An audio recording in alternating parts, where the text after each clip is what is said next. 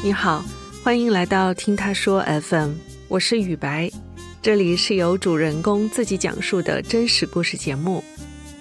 近几年啊，短视频火起来后，很多人都做起了视频博主，无论是个人还是 MCN 机构，整个行业都在不断的内卷，赛道、红利、流量密码、商业变现，各种名词都被挂在嘴边。而作为一个野生视频博主，本期的主人公穗子怪怪没有团队，也没有野心。一开始呢，他只是抱着玩玩的心态拍摄了一期关于潮汕话的视频，没想到却一下子就爆了。如今他在抖音上拥有二十六点五万的粉丝。成为一位博主后，他的生活发生了什么变化吗？短视频行业真的像大家想象的那样，可以让人一夜暴富吗？Hello，大家好，我是娃，我是一百三十斤，一米三，一百三十岁的穗子怪怪。我是在广州的潮汕人，我现在的正职是中医康复治疗师，现在也兼职做一下视频博主。分享一些讲潮汕话的日常吧。当时是一八年的夏天，抖音已经开始比较多用户的了。就刷视频的时候，好像还没有刷到过潮汕话内容的。我觉得现在很多新一代的在外面长大的，然后祖籍是潮汕的同学，但他们不讲潮汕话。我就觉得说，其实像我们的方言啊、文化，其实还是需要传承。就觉得说，可以试一下做这方面的东西。当时上班的地方那里有一个树林，然后我那个时候是下班了，在树林里面逛，就在想拍什么视频内容。看着那棵树，我就想，嗯，我们潮汕话的树是秋。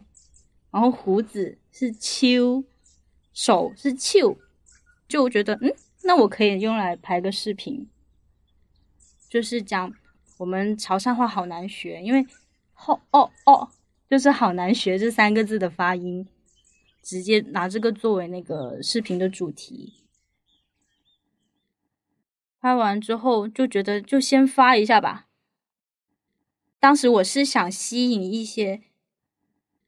广州本地的用户，结果没有想到那条视频就很多人给我点赞，几天里面就涨了几万粉，然后很多是潮汕人。当时的那个视频是有五百多万的播放，然后那是我第一条上热门的视频。我当时看到他。涨粉涨得这么快的时候，我是很激动的。像拍视频的话，感觉上是跟我爸的关系就更好了。有几条跟我爸拍的视频，他爆了。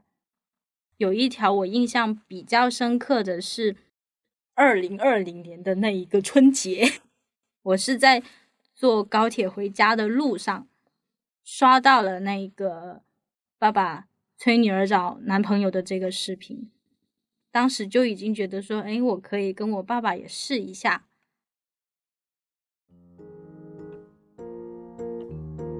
回到家之后，就是跟他说：“爸爸，我想拍一个这样的视频，你跟我合拍吧。”他就拒绝嘛，说：“嗯，我不要，我不要出镜。”然后我就跟他说：“哎呀，不会出镜的，我会找角度的。”后面。商量了一下，他就说啊，那就行吧，那就拍吧。哥哥也在，我说哥哥，你拿我的手机帮我们拍吧。拍的是我推门，然后我回家跟我爸说啊，爸爸我回来啦。他就跟我说你回来啦，你有带男朋友回来吗？啊，我没有。他说你没有，那你出去吧。然后他就把我推出门外了，然后我就敲门。说：“哎，爸爸，你等一下，我抖音有二十几万粉丝啊，要不你挑一个吧。”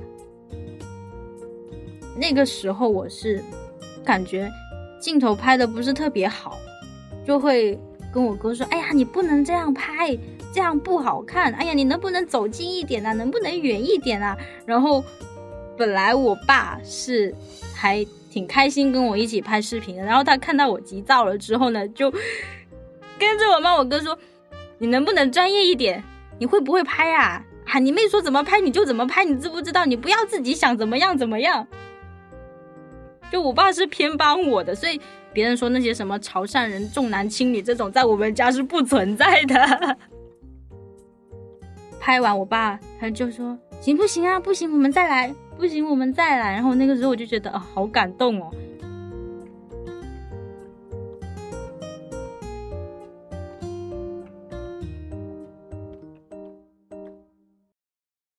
之后就一直问我：“你剪好了没有？你剪好了没有？”我剪完之后发布了之后呢，他也一直问：“哎呀，现在有多少个赞啦？有多少个人看啦？”那一条视频呢，当时好像是爆了。我爸他好像就很飘，就说：“哎，那我们再来拍点其他什么的呀？你想啊，我跟你拍呀。”就这样，然后到后面跟我爸，每次我找他说：“你跟我一起拍视频吧。”他就不会拒绝，拍什么都可以。通过拍抖音，哎，那我就在这个抖音上面刷到了好多潮汕博主，我就会在那一条视频里面评论，哈哈哈哈，或者是一些什么其他的一些内容。那他们看到我了之后回复我了，那个时候呢，我就会再去私信他，再说啊，以后有空一起拍视频呀，然后就是这样认识的。去年过年的时候，我去了汕头。当时我们四个人约的是下午见面，去到一起之后呢，我们有潮阳的，有汕头的，有我是揭阳嘛，然后还带了一个潮州的博主。那我们四个人呢，口音都不一样。像我们说茄子，潮州的话他说揭，揭阳是 g 潮阳他就变 luxo。我们就会去拍这种。差异性的这种，像什么都是潮汕话，区别那么大，我就做了一个这样的系列，感觉上播放量都是比较高的，好像大家都对这种视频比较感兴趣。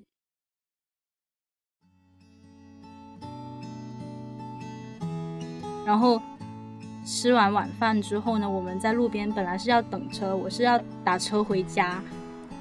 那个时候我们就说，哎，既然还有一点时间，不如我们来想一想拍什么吧。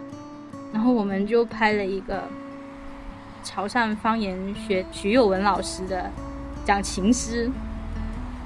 那一天就很高兴，因为我们都是在路边喊着拍，因为路边它收音很差，都是那种汽车的车流声音，然后还有那种像呃店铺它外面那种排气扇那种沙沙响。可是我们没有任何的收音设备，举着个手机，那就只能在路边大喊：“你是我的心，你是我的歌。”你喜欢生命当该死魂之沙，这一件事情我是比较难忘的，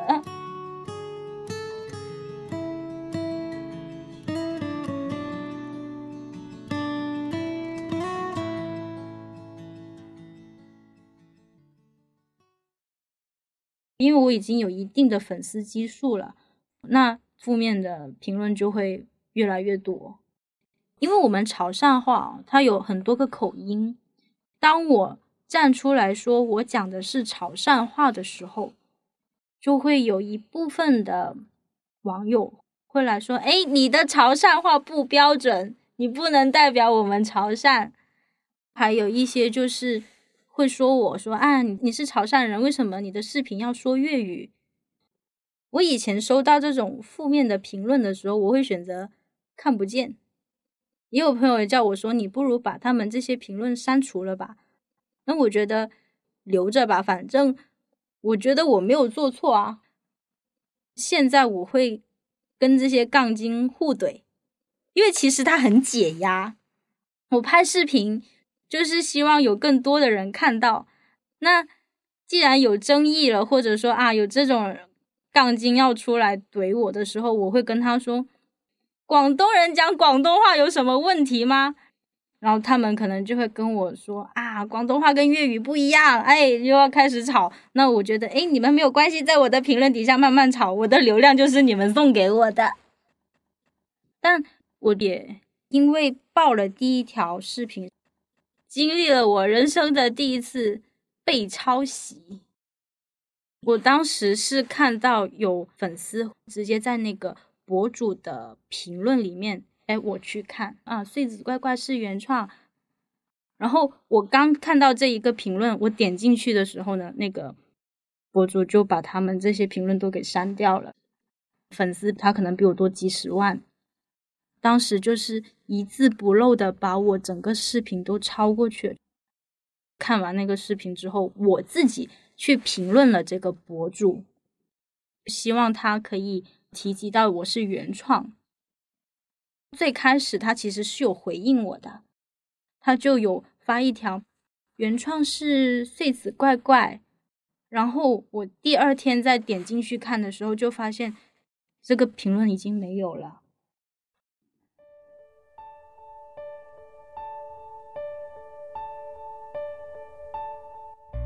后面我很生气，我就把我自己打的评论跟视频的一些截图。保存下来之后发到了我的朋友圈，朋友圈里面就有加到一些粉丝，他们知道这件事情之后呢，就啊为我抱不平，去那个博主的评论下面就是一直发我是原创，我是很开心的，就是有人哎可以站在我这边去帮我做这件事情，但是他们每一条哎我的评论，我一点进去就提示。该评论已被删除。后面呢，他就把我拉黑了。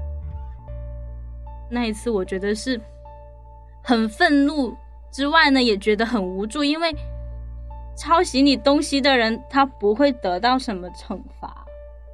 所以到现在，我都会觉得说，其实做原创这种视频博主还是挺不容易的，因为你其实很难去维护到自己的这种权益。如果你只是觉得说这个博主拍的内容很好，我想学习他，那你在你自己的视频里面提说我的灵感来自哪个博主，或者说啊原创是谁谁谁，这样子的话，那其实原创他看到他会觉得说你是认可我的，所以你就算拿我的东西我也没有关系。我觉得你的视频也不错，那我们也可以交朋友。我觉得是这样。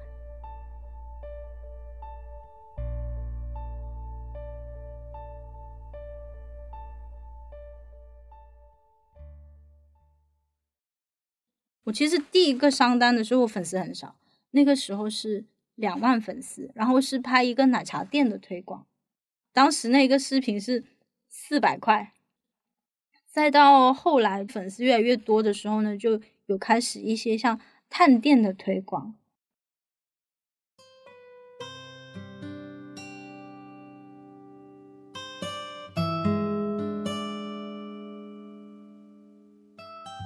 因为始终不是专业的，很多时候可能会跟我的正值发生冲突。当时是一个门店推广，然后我去深圳。拍完之后，我就给对接人看了我的素材，对接人说可以，没问题，我就坐车回来广州。就他跟我说很赶，那一个片子是要我晚上就要出到那个初稿给他，高铁上我就已经开始在剪片了，三个小时给到一个初稿，给完初稿之后呢，他那边没有立刻回复我。到第二天我上班的时候呢，十一点的时候收到的对接就是啊，客户说你这个镜头不行，你能不能换成其他怎么怎么样的镜头？我跟他说补镜头的话我是不可能的，因为我人不在深圳。他就说那你能不能把这一个切掉？我说切掉可以。甚至你说让我把这些什么配音的内容换掉也行，因为我是用手机做剪辑。它有一个问题就是，很多时候你只是改那一小节，就变成整个视频要去做大改。但是我在上班的时候，有时候一忙就会看不到手机信息。当时那个视频要晚上七点钟发布，他发过来我又不可能马上给到他，那我就只能是趁我上班空闲的时候，就马上拿手机出来啊修改修改修改修改，然后改完之后发过去的时候啊不行，这里还要再改一下，然后当时就是一直改到了晚上六点半。我吃饭的时候，我的同事就说我。哎呀，你快点先吃饭啊，不要老是摁手机。我说不行啊，我在赶稿啊，我这个今天晚上一定要发布呀。然后那些时候我就会觉得比较痛苦。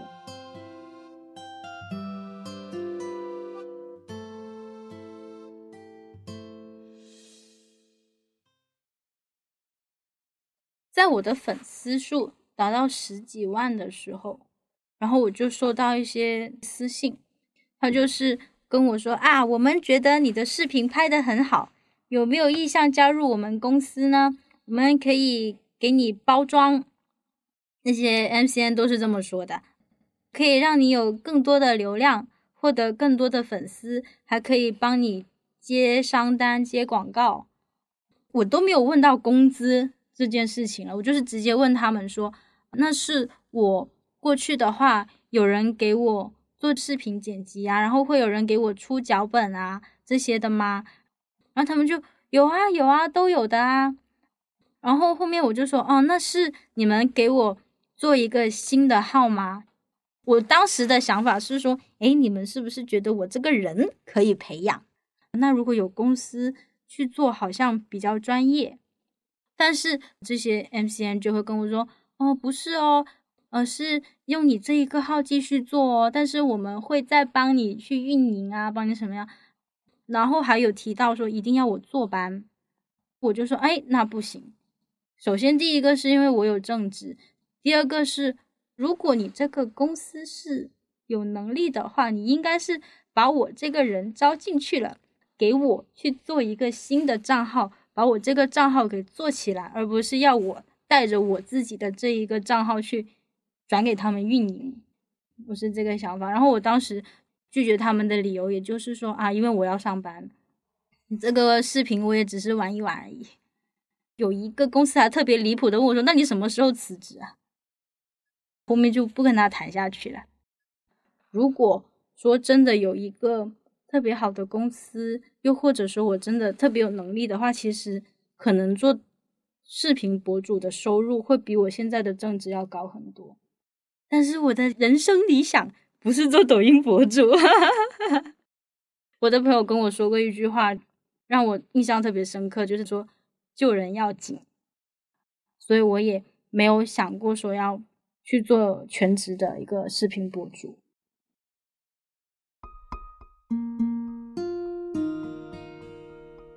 做了这个方言的视频博主。也因为报了第一条视频是潮汕方言，后面被 N 视频归类成了方言达人。在去年二零二一的时候，就是以一个 N 视频的潮汕方言博主代表，出席他们一个活动 “N 言 N 语方言传承与推广”的一个论坛，然后当时就啊。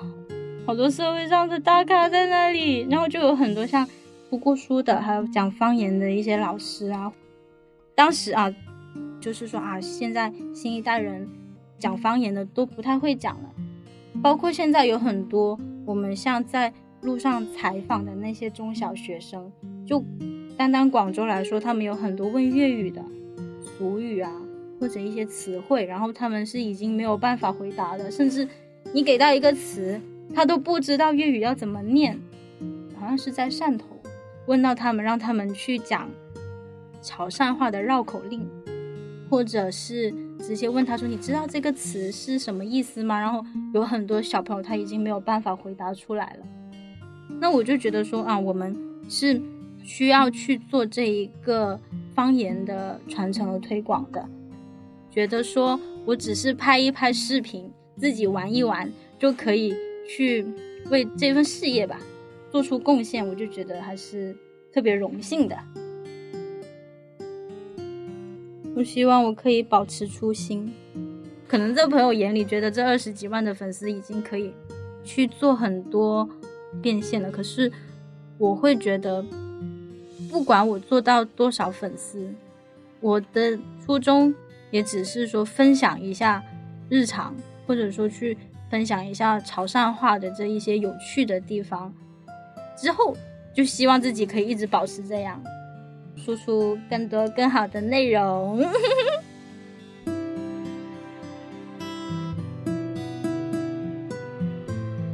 你也尝试过做一位短视频博主吗？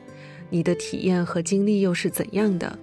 欢迎在评论区留言，或是在节目中跟我们分享。你现在正在收听的是真人故事节目《听他说 FM》，我是主播雨白。近日我们开通了听友群，您可以添加微信号 ttsfm 二零二零，也就是听他说 FM 的拼音缩写。T T S F M 后面加数字二零二零，制作人就会将你拉进我们的群聊。另外，我们团队目前正在招聘两位小伙伴，包括一位制作人和一位新媒体运营。你有兴趣的话，也可以通过这个微信号来跟我们聊聊。如果你想分享你的故事，或是倾诉你的困惑，请跟我们联系。愿你的每个心声都有人倾听，每个故事都有回音。